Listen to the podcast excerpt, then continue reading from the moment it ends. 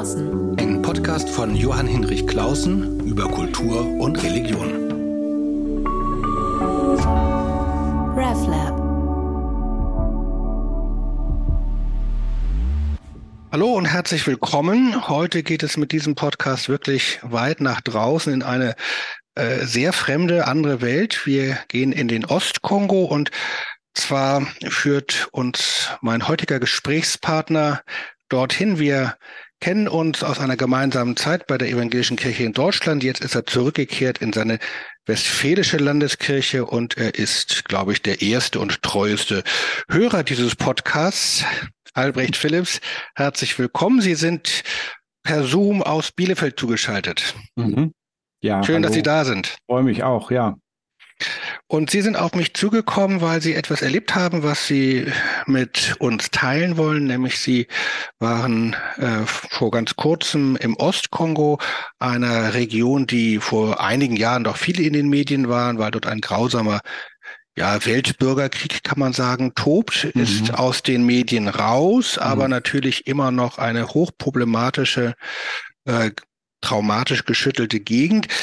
Äh, ich mache mal was, was ich sonst noch nie gemacht habe. Ähm, ich will das jetzt nicht Triggerwarnung nennen, aber ähm, will schon mal darauf hinweisen, dass Sie auch Dinge erzählen werden, die wirklich auch äh, erschütternd sind. Mhm. Äh, das finde ich auch wichtig. Dabei wollen wir beide aber natürlich auch ein bisschen Vorsicht walten lassen, denn Ja. wenn zwei deutsche Männer aus dem Trockenen über Afrika reden, äh, schleichen sich natürlich leicht Klischees ein. Ich bin kein Kenner. Sie haben eine, jetzt wirklich einen akuten Eindruck. Und wir wollen jetzt auch nicht in Elend baden sozusagen, aber doch einen Eindruck von dem vermitteln, was Sie erlebt haben, weil es Mhm. so wichtig ist, eben auch von anderen Themen und äh, Konflikten wahrzunehmen, die äh, eben jetzt konjunkturmäßig nicht bei den Medien äh, ganz oben stehen. Ja, das ist ganz wichtig und äh, das ist auch das Thema, was mich bewegt. Denn dieser Konflikt im Ostkongo ist tatsächlich aus unserem Bewusstsein völlig raus. In Frankreich ist das durch die äh, belgische und frankophone Kolonialgeschichte noch mal ein bisschen anders, aber bei uns ist das Thema überhaupt nicht auf der Tagesordnung. Wir sind äh, über die Vereinte Evangelische Mission mit einer Kirche im Ostkongo verbunden, mit einer baptistischen Kirche, mit der wir eine enge Partnerschaft haben und auch einen engen Austausch, was auch Fahrpersonen äh, in Westfalen und ähm, Personen aus Westfalen, die in den Kongo gehen, angeht. Seit vielen Jahrzehnten existiert diese Partnerschaft. Und äh, immer wieder machen sie uns auf die Situation im Ostkongo aufmerksam. Ich bin Mitte Februar mit einem Pfarrer aus Westfalen, Martin Domke, der lange in dieser Region gelebt hat, dort gewesen, zunächst in Ruanda und dann im Kivu-Gebiet im Ostkongo. Mittlerweile kann man da überhaupt gar nicht mehr rein. Man kriegt keine, äh, keine Visa mehr, weil sich die Situation nochmal zugespitzt hat. Aber Ganze- konnten noch rein. Wir konnten noch rein, es war ein bisschen kompliziert. Wir haben noch ein Visum bekommen. Man muss dann so über, über die Grenze laufen und wird dann da auch erst nochmal kontrolliert. Das hat aber alles gut geklappt und der, die Kirchenvertreter haben uns da direkt vor der Grenze abgeholt und darüber geführt.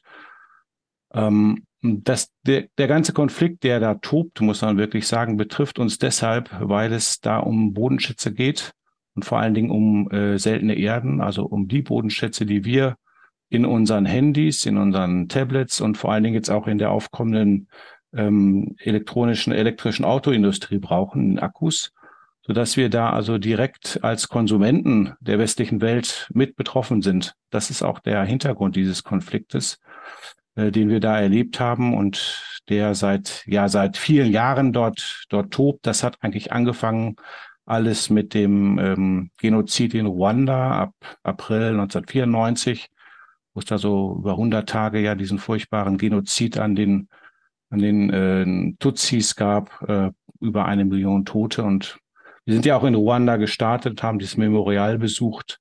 Äh, jeder, der zum ersten Mal nach Ruanda kommt, geht dahin und sieht, was da passiert ist. Hm, Da Obwohl es da inzwischen, äh, vielleicht eine kurze Zwischenfrage, Hm. ähm, weil Ruanda, fangen wir mal bei Ruanda an, äh, ist äh, eben dieser katastrophale Genozid, von über den es, wie ich wahrgenommen habe, inzwischen aber auch sehr unterschiedliche Erzählungen gibt. Äh, äh, Ruanda finde ich deshalb interessant oder auch beunruhigend, weil ich mich viel mit englischer Politik beschäftige und da es jetzt den Plan gibt, der englischen Tory-Regierung, ähm, alle Flüchtlinge, die nicht aufgenommen werden können, die illegal ins Land kommen, nach Ruanda abzuschieben, weil es dort vermeintlich so ordentlich zugeht. Ja. Ähm, ich wollte mal fragen, wie waren zu. Ihre, erstens Ihre Vorkenntnisse? Ja. Ist ja eine irre Geschichte und sehr unterschiedlich dann auch zu interpretieren. Und was haben Sie dann in Ruanda wahrgenommen? Also wir kommen in Ruanda in Kigali am Flughafen an. Wir haben Gepäck dabei. Mein Kollege hatte so ein, so ein kleines Swimmingpool dabei. Das war in so einer Plastiktüte eingeschweißt. Das müssen Sie erstmal abgeben. In Ruanda gibt es keine Plastiktüten mehr. Es gibt dort keine Zigarettenkipper auf der Straße. Da zahlen Sie 20 Dollar. Das ganze Land ist tipptopp. Es stehen überall auch auf den Landstraßen Blitzgeräte, die äh, scharfe Kontrollen der Geschwindigkeit. Man sieht überall so rosa gekleidete Gruppen die irgendwelche schwer begehbaren Abhänge reinigen. Also das sind Häftlinge oder schwer erziehbare Jugendliche oder auch Oppositionelle. Es ist ein autoritär geführtes Land und äh, manche sagen, es so ein bisschen das Russland äh, Afrikas. Also Kigali selbst, die Hauptstadt, geriert sich jetzt als so ein, so ein Zentrum für äh, Kongresse und äh, internationale Veranstaltungen. Das ist also wirklich sehr gepflegt sehr ordentlich und man hat ein gutes Gefühl in der Stadt. Es ist allerdings dazu zu sagen, dass es wirklich ein absolut autoritär geführtes Land ist. Und äh, wenn man dann eben einige Kilometer weiter fliegt oder fährt, ist man im Ostkongo und da ist genau das Gegenteil der Fall, nämlich ein absolutes Chaos, überhaupt keine Infrastruktur. Und einige Beobachter sagen, ähm, das ist auch eine schwierige These, wir brauchen im Grunde so eine autoritäre Führung auch im Kongo, Anders kriegen wir diesen multiethnischen Konflikt hier überhaupt nicht organisiert. Ja, in, in Ruanda gab es eben so eine Stunde Null nach dem Genozid an den an den Tutsis, also über ja rund eine Million Tote innerhalb von wenigen Wochen. Also das kann man sich ja gar nicht vorstellen, was da in diesem Land passiert ist und was diese ganze Region in Unruhe gebracht hat. Die Menschen genau, weil natürlich dann einige geflüchtet sind in den Ostkongo richtig. hinein und genau. dort die Regi Region total destabilisiert haben. Absolut, nicht? richtig. Es gab dann riesige Flüchtlingsbewegungen in den Ostkongo rein, haben diese Gegend äh, durcheinander gebracht und bringen sie bis heute durcheinander. Ähm, ja, und das, dieses Memorial, äh, diese Erinnerungsstätte, so wie man in Jerusalem auf jeden Fall nach Yad Vashem gehen muss, so muss man in Kigali in diese äh, Erinnerungsstätte an den Genozid gehen. Das ist sehr gut gemacht, bewegend. Die Dokumente, die man da sieht, ähm, sieht man da, sind in der Öffentlichkeit und Details, ja, dass das übersteigt unsere Vorstellung von Gewalt. Also mir kam so der Gedanke, ich verstehe irgendwie rational, dass die deutsche Minderheit in Polen vertrieben worden ist, dass es da irgendwie so etwas wie in Anführungsstrichen Bereinigung gegeben hat. Das kann man irgendwie rational noch nachvollziehen. Ähm, aber die Brutalität dieser ähm, ethnischen Konflikte dort, dass, dass Menschen äh, in Kirchen sich flüchten, äh, in katholischen Kirchen vor allen Dingen dort alle umgebracht werden, die, die haben sich gegenseitig noch im Blut getauft. Ja, die Kinder wurden da so auf brutalste Weise okay. umgebracht. Das kann man sich gar nicht vorstellen. Und das Ganze hängt mit der deutschen Kolonialgeschichte zusammen, nämlich der Konflikt zwischen Tutsis und Hutus ist etwas, was auf so dieser Rassenideologie des 19. Jahrhunderts fußt, was die Deutschen dahin gebracht haben. Die haben denen eben beigebracht, dass es Hutus und Tutsis gibt und dass die ähm, Tutsis die sind, die zehn Rinder haben oder mehr und die Hutus sind die Armen. Man kann aber auch zwischen den einzelnen Ethnien dann wechseln. Also es sind gar, gar nicht so, wie wir uns das vorgestellt haben, einzelne Ethnien, die lange gewachsen sind, sondern da gab es durchaus Übergänge und enge Verbindungen. Dann haben die Deutschen die sogenannte Hamitentheorie da eingeführt. Wir erinnern uns so ein bisschen an die, ans Alte Testament, die Völkertafel. Drei Söhne Noahs, Sem, Ham und Japhet. Also es gibt die Semiten angeblich. Dann gibt es, und das war die Theorie, die Hamiten, also die etwas helleren afrikanischen Völker, die eben ursprünglich angeblich aus dem Kaukasus stammen oder aus der Region um äh, Ägypten. Kusch ist auch einer der, so der Söhne von Ham im Alten Testament. Ähm, das ist sozusagen die Herrenrasse Afrikas und die ähm, beherrscht und sollte beherrschen die angeblich sogenannten Negroiden äh, Völker Afrikas, so dass man da so einen, einen ethnischen äh, Unterscheidungsgrad eingezogen hat. Das ist natürlich insofern interessant, weil es, es natürlich Ethnien in Afrika gibt, aber so dieser scharfe ethnische Konflikt eben jetzt nicht etwas ist, was sozusagen urafrikanisch äh, sein muss, ja. sondern oft genug auch ein Modernisierungsphänomen ist, entweder durch die Kolonialzeit oder aber auch ähm, in letzter Zeit erst erwachsen. Ich hatte vor kurzem einen Podcast über Äthiopien und einen Freund, äh, der viel in Äthiopien arbeitet, mit dem mache ich noch ein äh, Gespräch im Mai. Äh, wenn er wiederkommt, meinte eben, dass diese Ethnifizierung von Konflikten eben jetzt nicht etwas, was ist, wo wir aus Europa sagen, das ist rückständiges Afrika, mhm. sondern das hat eben ganz wesentlich äh, mit Modernisierung zu tun mhm. und eben auch mit eigenen Anteilen. Mhm. Sie haben sich da ganz schön reingearbeitet. War das die erste Reise nach Afrika für Sie? Ja, das, das war, äh, nee, das war nicht die erste Reise. Ich war im vergangenen Jahr äh, auch schon zweimal in Afrika, in Namibia und in Botswana in Südafrika. Allerdings bin ich ja erst seit eineinhalb Jahren in dieser Stelle als Ökumene-Dezernent der Westfälischen Kirche und da gehört das zu meinem Aufgabenbereich, vor allen Dingen auch die Partnerkirchen in Afrika zu besuchen und mit denen in Austausch zu sein. Ich bin kein in der Wolle gefärbter Ökumeniker, obwohl ich so äh, auch schon bei der EKD, wo wir uns kennengelernt haben, im ökumenischen Kontexten unterwegs war. Ähm, aber habe einen ganz guten Zugang gefunden zu diesen Themen und äh, das, das bewegt mich schon und interessiert mich auch sehr. Ich meine, gerade so diese geschichtlichen Zugänge, so über diese äh, rassentheoretischen Ansätze, die es da so gegeben hat, die wir ja in Deutschland dann wirklich auf die Spitze getrieben haben ähm, und die auch so aus dem, dem deutschen Kolonialgeist da erwachsen sind. Äh, da sind wir auch ein Stück weit mit Schuld und hängen da absolut mit drin in diesen Konflikten. Also Dann erzählen Sie uns doch mal über Ihre Reise und die Station. Also Sie waren in Ruanda angekommen, dort erstmal sozusagen scheinbar heile Welt, weil alles in Ordnung ist, allerdings mhm. zu hohen Kosten. Und dann gehen Sie über die Grenze und äh, begegnen einer Welt, die Ihnen erstmal chaotisch erscheint. Ähm, wo sind Sie hingefahren und wie sind Sie überhaupt gef gefahren oder gegangen oder gereist? Hm, ja, wir sind von der Hauptstadt Ruandas, von Kigali, noch ein Stück nach Westen geflogen und dann über die Grenze gefahren und dann nach Bukavu gefahren. Das ist eine Großstadt im Osten Kongos, im Kivu-Gebiet, äh, wo es schon lange Beziehungen nach Westfalen gibt und auch der Kollege, der Martin Domke, der mit mir gereist ist, äh, dort lange gelebt hat und gut vernetzt ist. Ja, diese Stadt zu erleben, also auch diese Straßen zu erleben, wenn man sich vorstellt, dass diese Region, die die Schweiz äh, äh, Afrikas gewesen ist, so in den 60er Jahren. Sie konnten diese 2000 Kilometer von Bukavu nach Kinshasa in die Hauptstadt mit dem VW Käfer fahren, ja. Das ist, das sind riesige Entfernungen. Also das ist eine Entfernung, die Stadt, wo ich wohne, Münster nach Moskau. Das sind 2000 Kilometer. Und das Gott. ist ein Land in Afrika. Also wir haben ja oft auch diese Karten vor Augen, die nicht so passen. Also wir müssen uns wirklich einmal diese flächentreuen Weltkarten vor Augen führen. Dann sehen wir, wie winzig Europa ist und wie gigantisch groß dieser afrikanische Kontinent ist. Meistens haben wir ja so diese winkeltreuen Karten, dann ist Europa sehr groß und Afrika sehr klein. Also es sind riesige Entfernungen und es war zu belgischer Zeit, äh, auch äh, zur Zeit, äh, als es der Zaire war und äh, da war es einigermaßen ordentlich, sag ich mal, oder strukturiert. Es gab eine Infrastruktur. Mittlerweile kommen sie mit dem Auto gar nicht mehr von Bukavu äh, weiter. Und die Straßen, die wir da gefahren sind, die konnte man auch nur mit einem Jeep fahren. Zum Teil waren die Brücken gar nicht intakt, mussten da erst einigermaßen gefixt werden, dass wir darüber fahren konnten. Sind auch viel die UNO-Truppen mit ihren riesigen LKWs, die da äh, so in der Regenzeit durch diese Pisten fahren und da auch Straßen zerstören, das muss man auch sagen. Ja, und überall sehen Sie Menschen auf den Straßen und Sie gehen zu Fuß oder? Gehen zu Fuß. Manchmal liegen da Kinder auf, auf äh, Wiesen, die haben dann irgendwie Malaria und werden da abgelegt und abends hoffentlich dann auch wieder aufgelesen. Überall sind Menschen, die äh, versuchen, was zu verkaufen.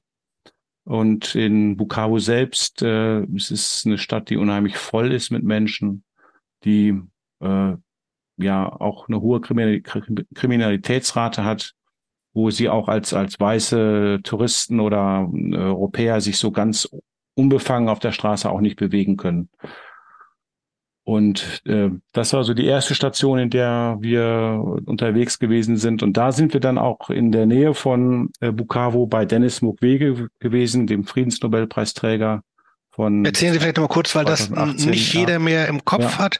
Ähm, Friedensnobelpreisträger Arzt hat sich in besonderer Weise für Frauen eingesetzt, so habe ich das in Erinnerung, die unter sexualisierter Gewalt zu leiden hatten und hat da so eine spezielle Form der Begleitung, Therapie, Psychotherapie, glaube ich, entwickelt. Ja. Aber das können Sie noch besser erzählen.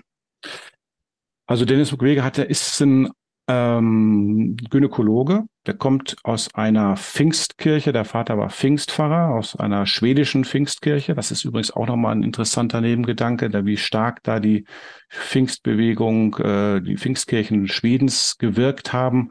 Ich weiß nicht, ob Sie dieses Buch von Per Olof Enquist kennen. Ja, das liebe ich sehr. Äh, Levis Reise, also der ja. hat den Leibarzt geschrieben und der hat ein Buch über die Pfingst Kirche in Schweden geschrieben. Das habe ich auch mal mit Begeisterung gelesen. Und da sieht man nochmal, wie stark auch diese missionarische Bewegung der Pfingstkirchen aus Schweden nach Afrika gewesen ist.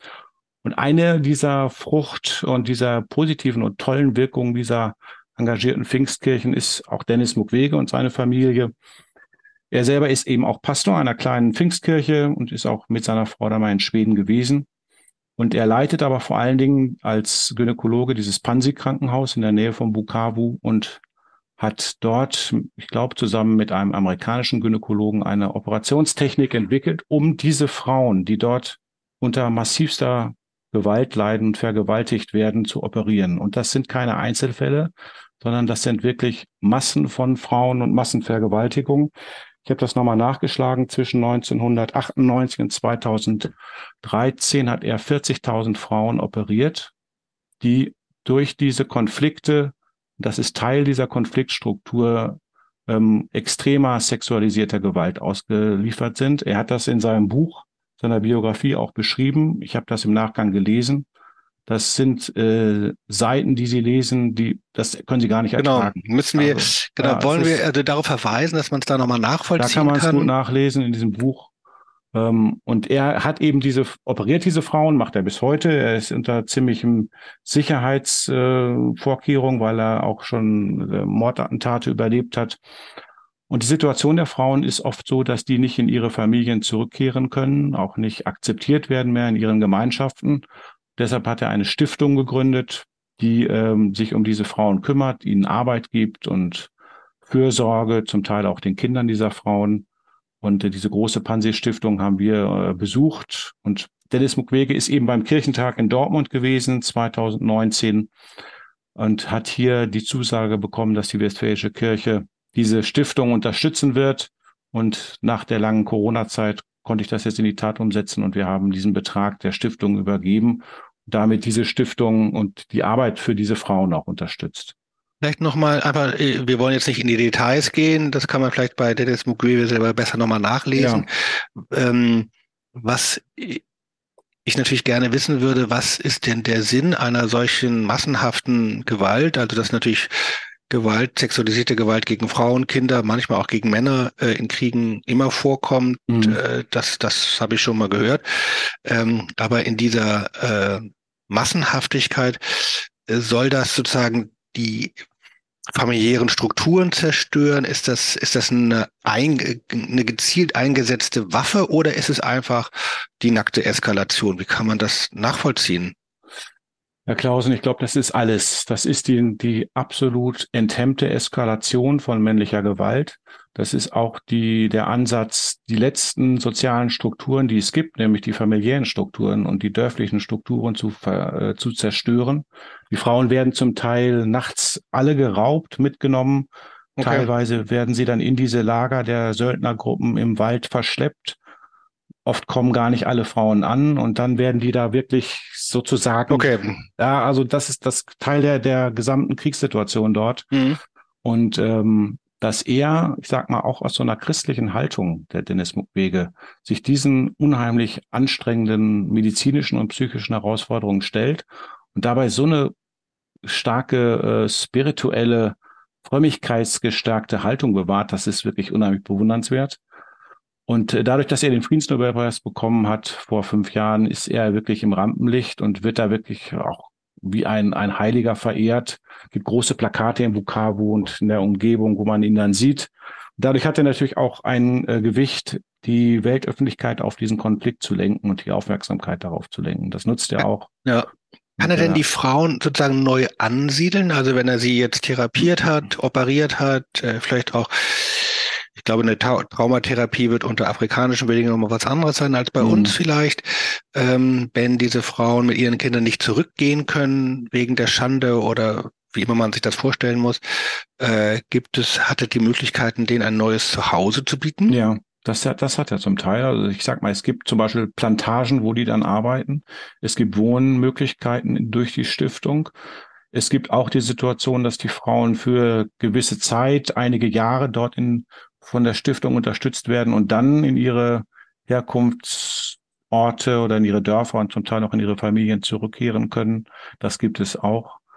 Also das ist zum einen eben die wirkliche medizinische körperliche Hilfe und dann auch die soziale Unterstützung, die er ihnen geben kann. Und da ist die Pansi Stiftung, äh, so nennt sich diese Stiftung, auf Hilfe angewiesen. Es gibt auch eine Reihe von deutschen Firmen, die das machen oder machen möchten, manchmal auch so ihre Agenda da diktieren wollen, sich so ein bisschen auch mit dem äh, guten Image dieser Stiftung schmücken möchten. Das ist manchmal ein bisschen heikel. Aber da gibt es sehr rege, interessierte, tolle Mitarbeitende, die das gut organisieren und da richtig ein großes Projekt auf die Beine gestellt haben. Ich will nochmal zurückkommen, weil mir das äh, nicht aus dem Kopf geht, äh, die Verbindung zur skandinavischen, schwedischen Pfingstbewegung. Das ist jetzt natürlich erstmal verblüffend. Also ich kenne sozusagen die klassischen europäischen, also zentraleuropäischen, auch deutschen Missionsgesellschaften. Ich kenne natürlich das ganze Thema äh, katholische Kirche in, im Belgisch-Kongo und so weiter. Äh, und natürlich heute ganz stark evangelikale und pfingstlerische mhm. Gemeinden, die missionieren, die äh, aus einer europäischen Perspektive mehr so als Problemfälle angesehen werden als, als etwas Gutes. Da wäre ich aber ein bisschen vorsichtig in der Beurteilung. Jedenfalls kann ich mir das selber nicht so, würde ich mir das nicht anmaßen. Aber seltsam, dass von Schweden aus, äh, wo es ja eine starke Frömmigkeitsbewegung gegeben hat im 19. Jahrhundert, mhm. wann sind die denn in Kongo gekommen und, und, und, und äh, wie schätzen Sie sozusagen deren, deren Wirkung jetzt ein, am Beispiel von Dennis Mukwege ja. und darüber hinaus? Also das kann ich nicht so genau sagen, weil ich es nicht weiß, ob das, wie das auch in Kooperation mit der belgischen Kolonialmacht da gewesen ist, wie da die Pfingstkirche aus Pfingstler aus Schweden gekommen sind. Das weiß ich im Detail nicht, müsste ich nochmal nachschlagen. Aber ihr Impact oder die, die Leistung ist da wirklich ein unheimlicher Schub auch an Humanisierung der Gesellschaft gewesen. Und so, ich sag mal, so von Spener her, die, die mit Ernst Christ sein wollen, die das wirklich ernst nehmen und äh, in Wort und Tat umsetzen, vor allen Dingen auch in der Tat. Das ist ja auch ein großer Ansatz der Pfingstkirchen. Und äh, das, das hat schon eine große Wirkung da. Das ist natürlich ein bisschen leichter, ich sag mal, als so ein, so ein laues Luthertum Norddeutschlands oder wie wir es hier in Westfalen kennen, so eine unierte Theologie. Da kann man sich ja vorstellen, dass so Pfingstkirchen, Baptisten, wir haben ja eine baptistische Partnerkirche und äh, Freikirchen, dass die da auch einen großen Einfluss gewinnen können. Ich meine, es ist natürlich so, die Menschen sind arm, die greifen nach jedem Strohhalm, den sie bekommen können.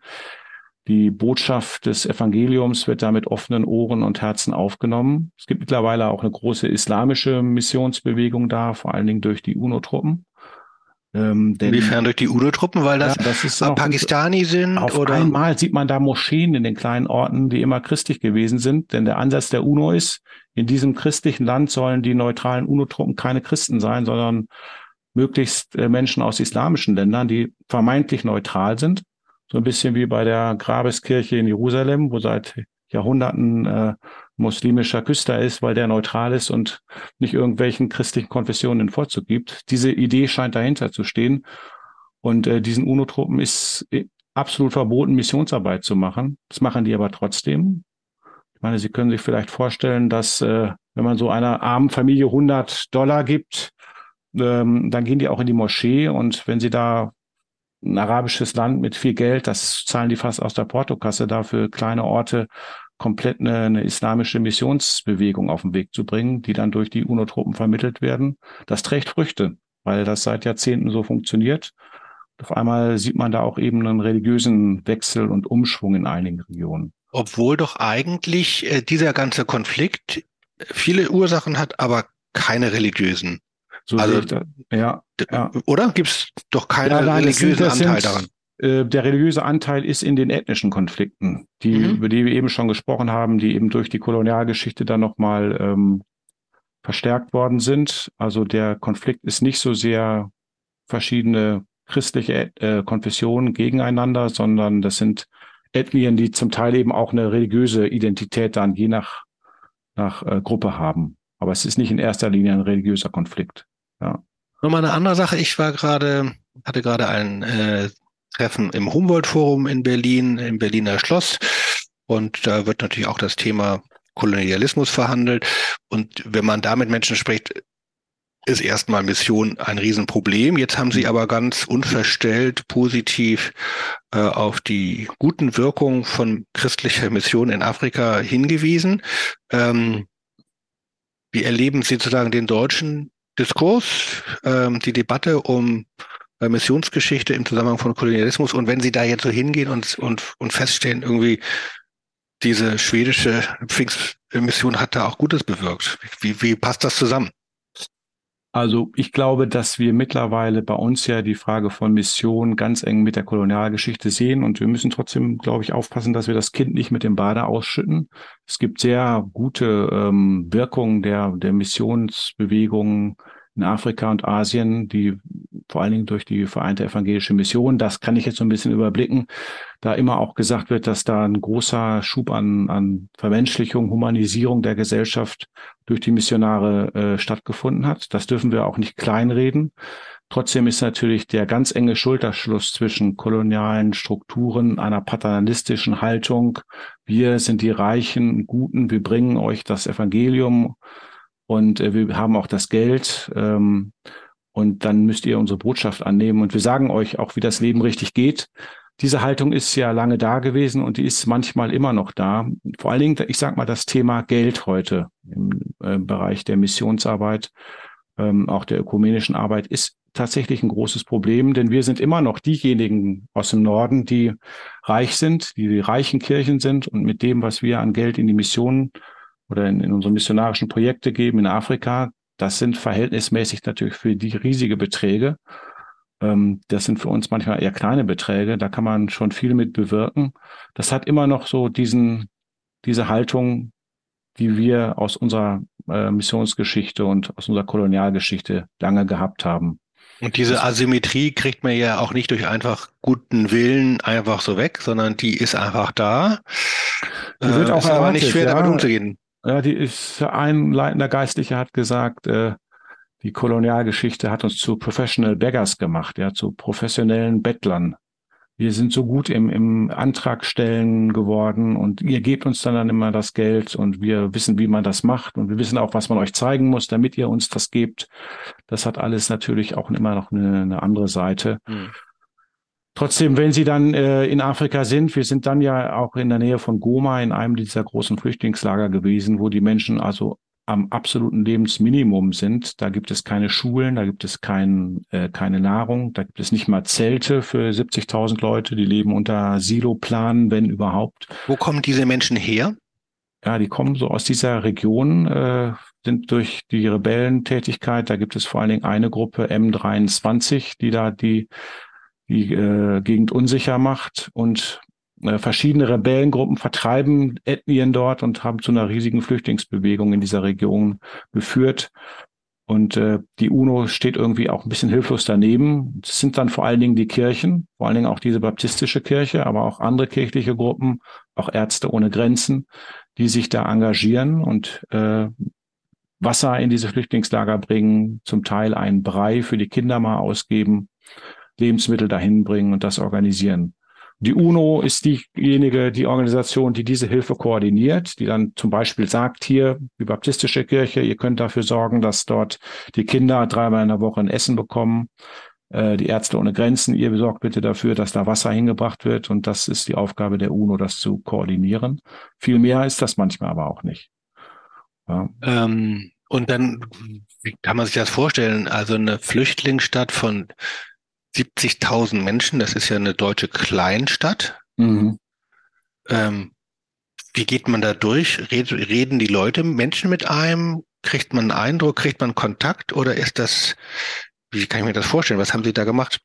Ja, es gibt eine Straße, eine große Straße. Wir sind da mit unseren Autos durchgefahren und zu so einer kleinen ähm, Kirche gefahren. Das muss man aber auch erstmal gesagt bekommen, dass das eine Kirche ist. Das ist de facto eine, eine Holzbretterbude mit großen Löchern. Da schlafen jeden Abend 100 Familien auf dem nackten Fußboden, weil die das Leute sind, die noch nicht mal unter so einer Plane wohnen können.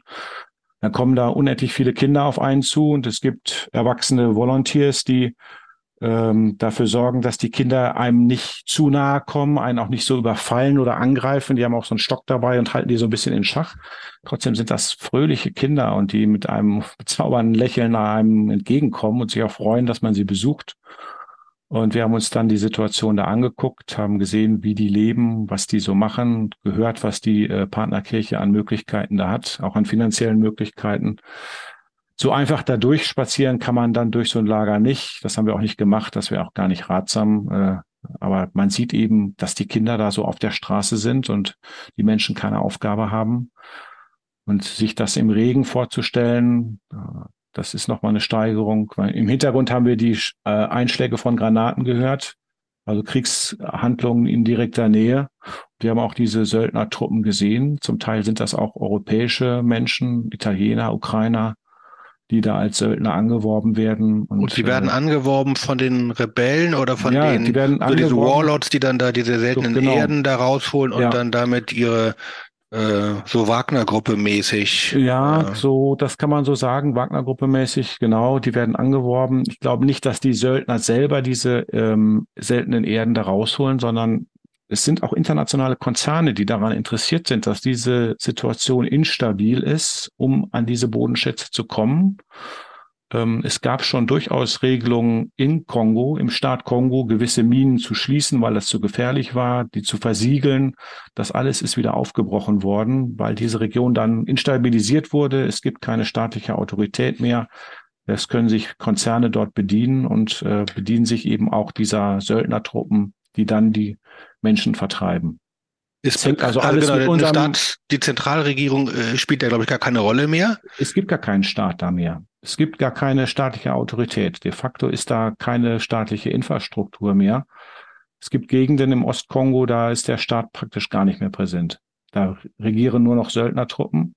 Dann haben sie Kirchen, die eine Schule unterstützen. Vielleicht haben sie eine Partnerschaft zu einem Kirchenkreis in einer Nordkirche oder in Westfalen. Und dann haben sie eben die Situation, dass eine Kirchengemeinde aus Westfalen oder aus Hannover oder aus der Nordkirche eine Schule finanziert. Das ist alles gut und schön, das finde ich auch wichtig.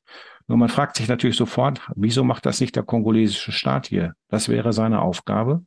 Er erfüllt sie aber nicht. Und wenn er die nicht erfüllt, findet eben gar nichts statt. Es sei denn, dass mhm. Menschen, die das möchten und die das organisieren, Kirchen vor Ort und eben Menschen, die das mit einem guten Willen in Deutschland unterstützen, dafür sorgen, dass dann eine Schule da ist, dass eine Schulspeisung stattfindet, dass überhaupt eine Infrastruktur da ist. Also das können ähm, wir uns ähm. kaum vorstellen, dass es eine Gegend, es Gegenden gibt auf dieser Welt, wo es eigentlich keine staatliche Autorität gibt, keiner durchsetzt, was Recht und Menschlichkeit äh, erfordert. Gibt es denn irgendeine politische Initiative, diese Konzerne äh, in irgendeiner Weise öffentlich zu kritisieren, zur Verantwortung zu ziehen? Äh, sind die überhaupt namentlich bekannt oder sind es eher so Subfirmen, die dann Zuliefererdienste äh, tun und eigentlich mhm. unklar ist, wer am Ende äh, diese Prozesse steuert? Mhm. Da wird ja nicht Glencore so. drauf, da wird ja nicht Glencore draufstehen nee, oder, genau. oder Rio Tinto. Das ist so, dass die, die Lieferketten sind dann verschleiert. Man kriegt gar nicht mehr mit, wer letztlich dahinter steht und das finanziert.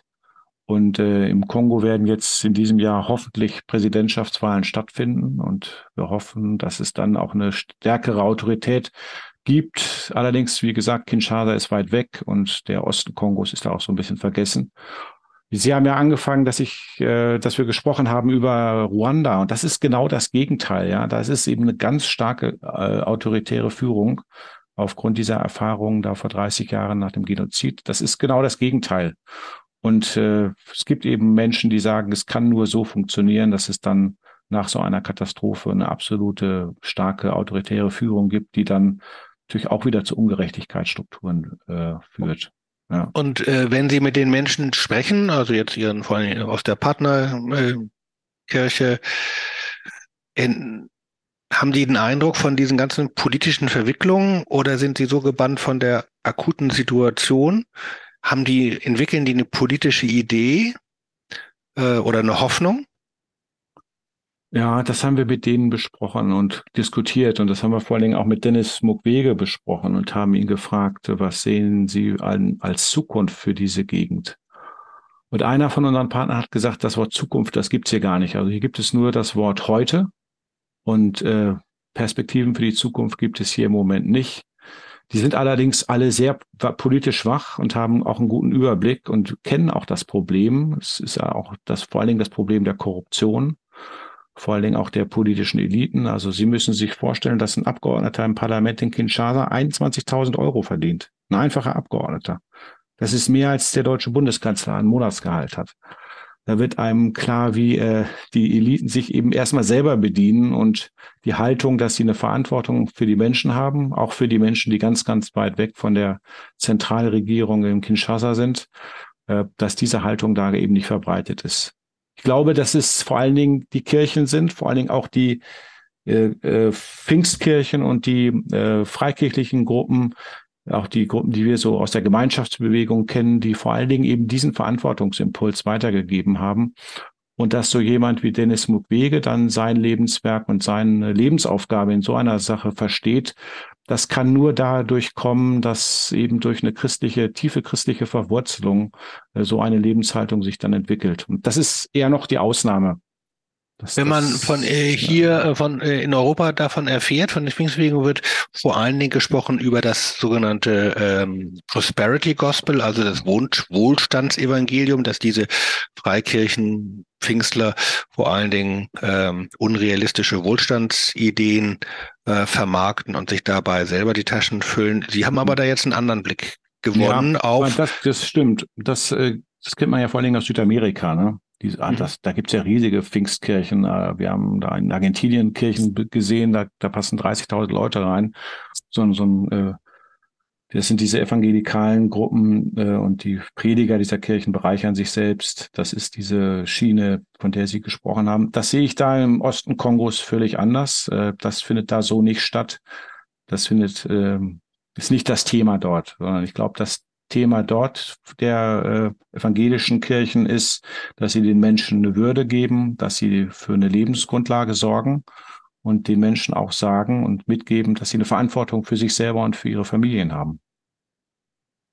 Ähm, haben Sie einen Gottesdienst dort gefeiert? Wir haben da einen Gottesdienst gefeiert in Bukavu und auch in Goma dann.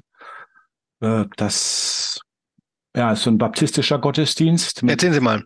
Also das, da kommen Sie rein, da sind vielleicht 3000 Leute in so einer Kirche. Die Kirche steht an einem Hang. Auch dadurch ist auch so die Ebene der Kirche äh, dem Hang angepasst. Also das ist jetzt nicht planiert. Die Leute sitzen so in einer Schräge.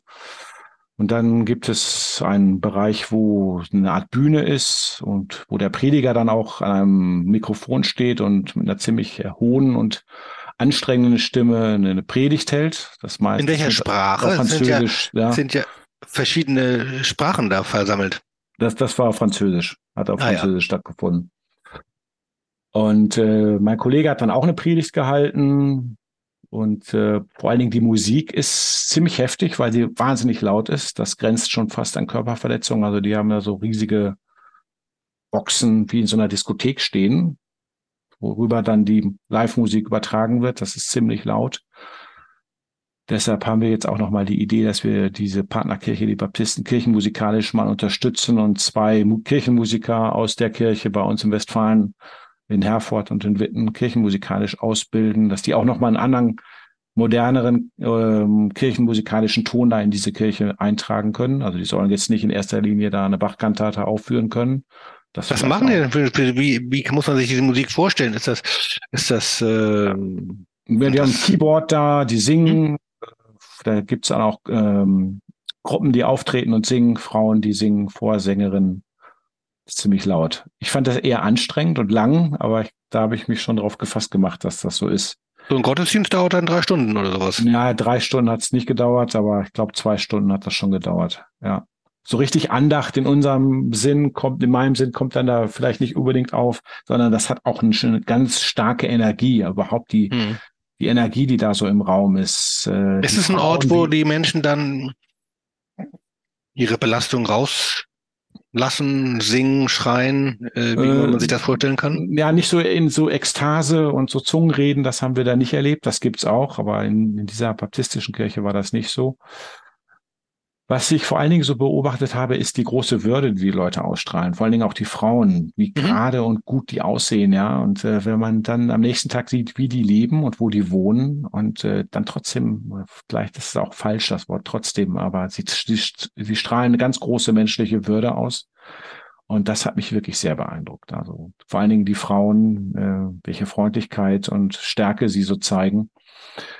Äh, viele Projekte, die kirchliche Gruppen da machen, sind auch an Frauen gebunden, weil Frauen da vertrauenswürdig sind. Die sorgen für ihre Kinder und so. Das, das sind oft äh, Gruppen, die über äh, Frauen da funktionieren. So ja, das ist ja in Deutschland gerade so ein Thema. Ähm, die deutsche Außenministerin hat so ein Programm aufgelegt, feministische Außenpolitik. Mhm. Und da habe ich von Kolleginnen gehört, die jetzt bei Brot für die Welt zum Beispiel arbeiten, aber das passt ja zu dem, was Sie sagen, dass sie das einerseits gut fanden, andererseits gesagt haben, äh, das ist jetzt nicht neu. Wer jetzt vor eine Entwicklungspolitik äh, machen muss, muss ganz, äh, muss primär sich mhm. auf die Frauen ausrichten mhm. und deren Bedürfnisse und deren Fähigkeiten. So ist das. Das, denke ich, ist wirklich im, im Ostkongo schon lange der Fall. Es gibt ja so genossenschaftliche Projekte, wo wenig Geld in eine Genossenschaft gegeben wird, wo Frauen dann äh, auch Kleinvieh anschaffen, dann die Küken weiterzüchten, die verkaufen oder die Kälber der, der Ziegen und Schafe weiter vermarkten. Und so ein System, äh, dass es eine Kasse gibt, also wirklich eine haptische Kasse mit drei Schlössern und drei Personen haben ein Schloss, einen Schlüssel zu jeweils einem Schloss, drei Frauen, sodass also nur diese drei Frauen gemeinsam die Kasse öffnen können und das Geld verwalten können. Also, dass das gelingt, hängt oft auch an so technischen Fragen. Und äh, das hat mich auch beeindruckt, sowas zu erleben.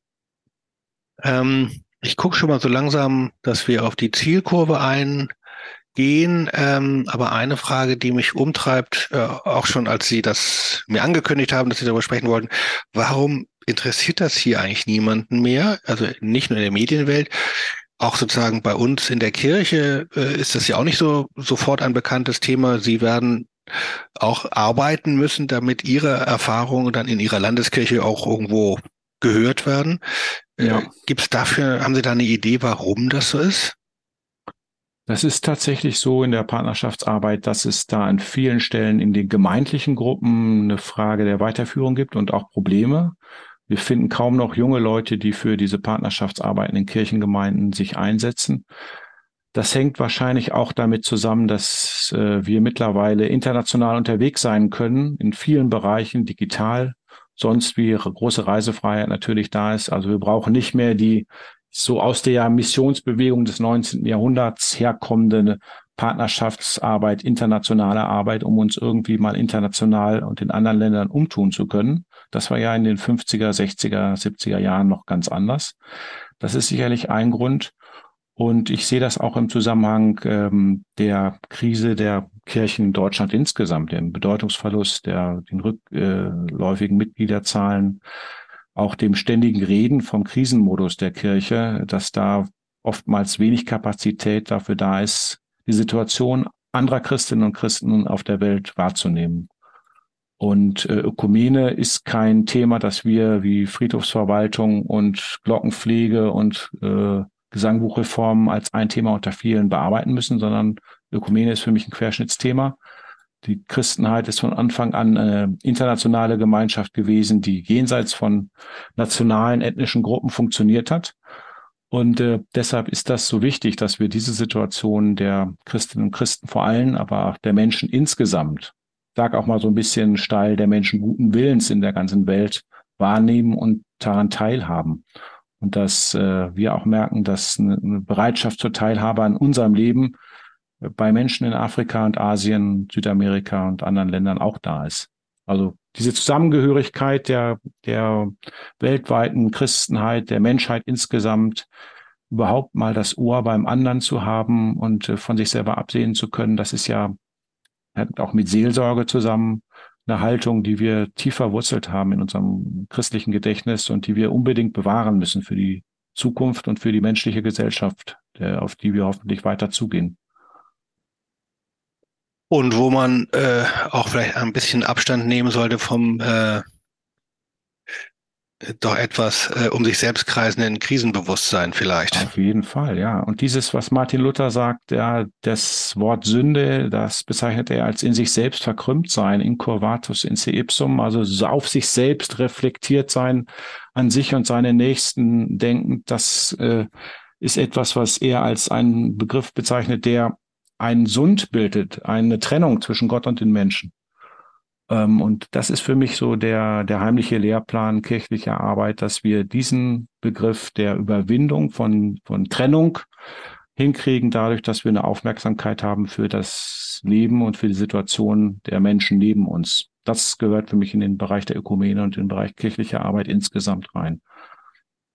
Und deshalb sind Sie in den Kongo gefahren. Kongo gibt es aber nicht nur im Kongo, sondern natürlich inzwischen auch längst hier bei uns. Deshalb eine letzte Frage. Haben Sie Kontakt mit ähm, äh, kongolesischen Communities in Ihrer eigenen Region? Also ich habe, wir haben einen ganz engagierten kongolesischen Pfarrer bei uns in der Westfälischen Kirche, Dr. Jean-Gottfried Mutombo, der im Institut, was bei uns in Westfalen die äh, ökumenische Arbeit administriert, das Eukos-Institut in Dortmund arbeitet. Ich habe auch eine lange familiäre Geschichte mit dem Kongo, weil meine Mutter in einem anderen Bereich, Zentralkongo, eine Partnerschaftsarbeit intensiv verfolgt hat und begleitet hat. Einer meiner Brüder war als äh, Freiwilliger mit der VEM im Kongo, so dass das Thema Kongo bei uns immer irgendwie auch präsent war. Ich führe da auch so ein Stück weit was fort, was mir irgendwie auch ein bisschen an der, an der Wiege vielleicht gesungen worden ist. Nochmal einer anderen Art. Und äh, von daher kenne ich auch Menschen, die aus dem Kongo äh, gekommen sind und in Deutschland leben, zur Community hier gehören. Und mit denen bin ich auch im Austausch und höre immer wieder auch über die Situation in ihrem Heimatland. Jetzt, wenn es Hörerinnen und Hörer gibt, äh, die das jetzt hier gehört haben und sagen, ich hätte Lust noch mehr zu, dazu zu erfahren, ich hätte vielleicht auch Lust zu helfen oder mich in irgendeiner Weise zu engagieren. Äh, Gibt es da eine Möglichkeit? Haben Sie eine Website oder irgendwie einen Kontakt, wo Sie sagen könnten, da könnten sich interessierte Menschen hinwenden? Ja, also es gibt einen Kontakt, äh, das ist vor allen Dingen die Vereinte Evangelische Mission in Wuppertal. Die hat auf ihrer Homepage auch einen äh, Bericht über die Situation im Kongo, hat auch unter der Rubrik Spenden eine Situation beschrieben aus dem großen Flüchtlingslager in Kanya Ruchinia, wo wir waren. Ähm, und alles, was wir an Arbeit ähm, und Unterstützung, auch vielleicht an Spenden für diese Gegend machen, das kann man gut über die Vereinte Evangelische Mission in Wuppertal machen. Vielen herzlichen Dank. Von der Vereinigten Evangelischen Mission Wuppertal hatte ich schon mal eine äh, ja, ein, ein das Gast. war auch ein ganz toller Podcast mit Sarah Wetscherer. Das habe ich auch mit genau. ganz großem Interesse gehört und das hat mir wirklich auch nochmal sehr geholfen, dieses ganze Thema gut zu sortieren. Das hat mir gut gefallen. Und jetzt mit Ihnen vielen herzlichen Dank für Ihre hm, Eindrücke und Einschätzungen und Erzählungen. Ähm, das wird länger in uns nachklingen. Alles Gute nach Bielefeld. Vielen Tschüss, Dank, Albrecht Bis bald. Danke.